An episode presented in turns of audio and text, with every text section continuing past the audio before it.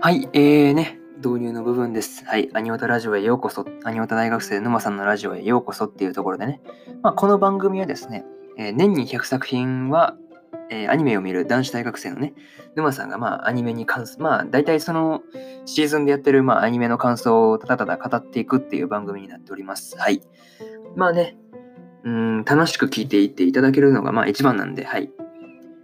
はい、えー、なんて言ったらいいんだろうね、難しいところなんですけど、はい。まあね、えー、番組のたあの説明欄のところにね、えー、ラジオの、まあ、メッセージやリクエストを募集する、まあ、Google フォーム、えー、作ってあるので、気軽にね、うん、何でも、自分はこのね、アニメの感想どうでしたとか、何でもね、えー、あとは何だろうな、うん、こんなタイトルとかはやらないのとか、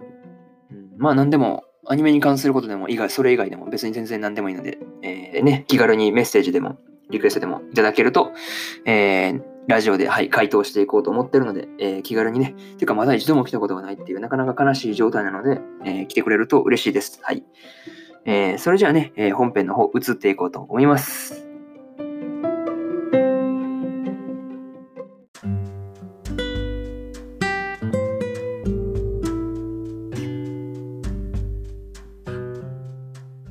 はい、えー、それではね、本編の方入っていこうと思います。えー、今日はですね、彼女をお借りしますの、えー、9話の感想をですね、まあ、語っていこうと思いますので、えー、気軽にね、聞いていっていただけると嬉しいです。えー、それではいつも通り、あらすじからなんですが、えー、千鶴からのプレゼントに喜ぶ和也だったが、他の廉価の利用者ももらっていると知り、激しく落ち込む。喫茶店で千鶴にそのことを尋ねるも、事務所の意向だと言われてしまう。一方、アパートではルカが和也の帰りを待っていた。今から私とデートしてもらいます。和也はルカの行きたいところへ付き合うことに。しかし、連れてこられたのはホテルの一室で、という、まあね、公式サイトからの、はい、えー、引用になります。まあね、えー、ここから順次感想の方になるんですが、まあ一つ目がね、あのデートからのデートっていうね、そう、千鶴からそのもらったスマホケースに思いを馳せた和也だったんですが、まあスレッドとかね、そう開いてみると、まあ他にもプレゼンプレゼントをもらった人は多いよ多いっていうことがまあ分かってちょっと凹んでたんですけど、まあね、千鶴のデータの帰りに、ね、そう、ルカと遭遇して、午後からはね、そのルカとデートをすることになった和也だったんですが、まあね、個人的にそのルカのね、その、千鶴と和也が帰ってきた時にね、そう、和也にその、私というものがありながらっていう感じで、そう、抱きついていくあたりの、まあ一連の動作っていうか、あとはね、その、なんていうんですか、私というものがありながらっていうセリフ、何気に結構好きだったりするんですよね、そう。で、まあ、二つ目がね、えー、事情を説明しようっていうところでね、そう、ルカにね、そう、目隠しされて訪れたのは、まあ、ホテルだったと。まあね、そこで和也は、その、ルカにね、千鶴との間の事情を説明することになるんですが、まあね、相手はその、レンタル彼女ですよっていうことね、そう、あとはその、二人に未来はないん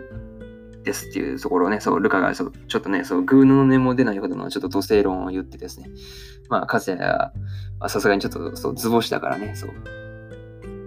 ちょっとね、戸惑ってたんですけど、まあね、そこからのそのルカを彼女として祖母に紹介するっていうの、そう、ばあちゃんに紹介するのはちょっとね、確かに悪くないとは思うんですけどね、そう、祖母同盟の絡みがあるっていうのはちょっとね、難しいところだったりするのかなと、はい、思ってね、さあ、難しそう、難しい問題だなと、はい、見ていて思いました。で、まあ、三つ目がね、あの新年の挨拶っていうところでね、そう、和也のね、祖母と その両親への新年、そのね、あの新年の挨拶のためにですね、まあ、千鶴をレンタルした和也だったんですが、まあそこへそのルカがやってきたことでちょっと状況がね、一変してしまうんですよね、そう。まあね、和也と千鶴が必死に話し合わせて、そのルカのことをごまかそうとするのにね、そう。どんどんぶち壊していく、その普通にね、そう。彼女ですって言ってね、そう、ぶち壊していくルカが見ていて面白かったですよね。まあ、言ってることはね、そう、事実だからね、そう、嘘もかけらもないですからね。まあ、それ見ていて面白かったなと思いました。まあ、新年から大波乱だったなと、はい。そう、なかなか見ていて面白かったですね。はい。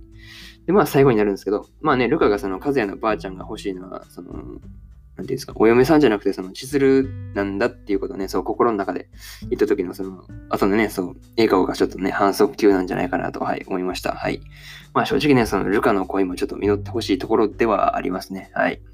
まあね、あとは千鶴がその和也のことをどう思ってるのかとかもちょっと気になるところですよね。そう。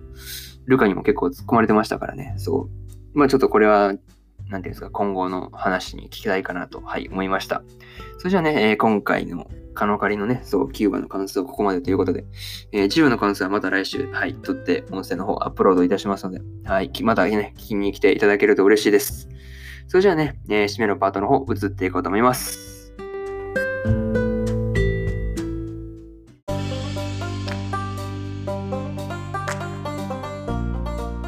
はい、えー、締めのパート移り変わりました。はい、えーね、うん。まあ、これからもね、えー、アニメのね、感想を、まあ、メインで発送し、はい、あ、噛んだ。ごめん。噛んだ噛んだ。ごめんなさい。はい。えー、ね、まあ、これからもね、アニメの感想と、えー、まあ、発信していこうと思っておりますので、えー、ね、え時間のある時にでも聞いて、聞きに来ていただけると、はい、嬉しく思います。えー、それじゃあね、またね、あの、Google フォームから、まあ、しつこいようですが、まあ、質問、質問っていうかな、まあ、何でも、まあ、ご意見、感想等お待ちしておりますので、はい、気軽にね、何でも、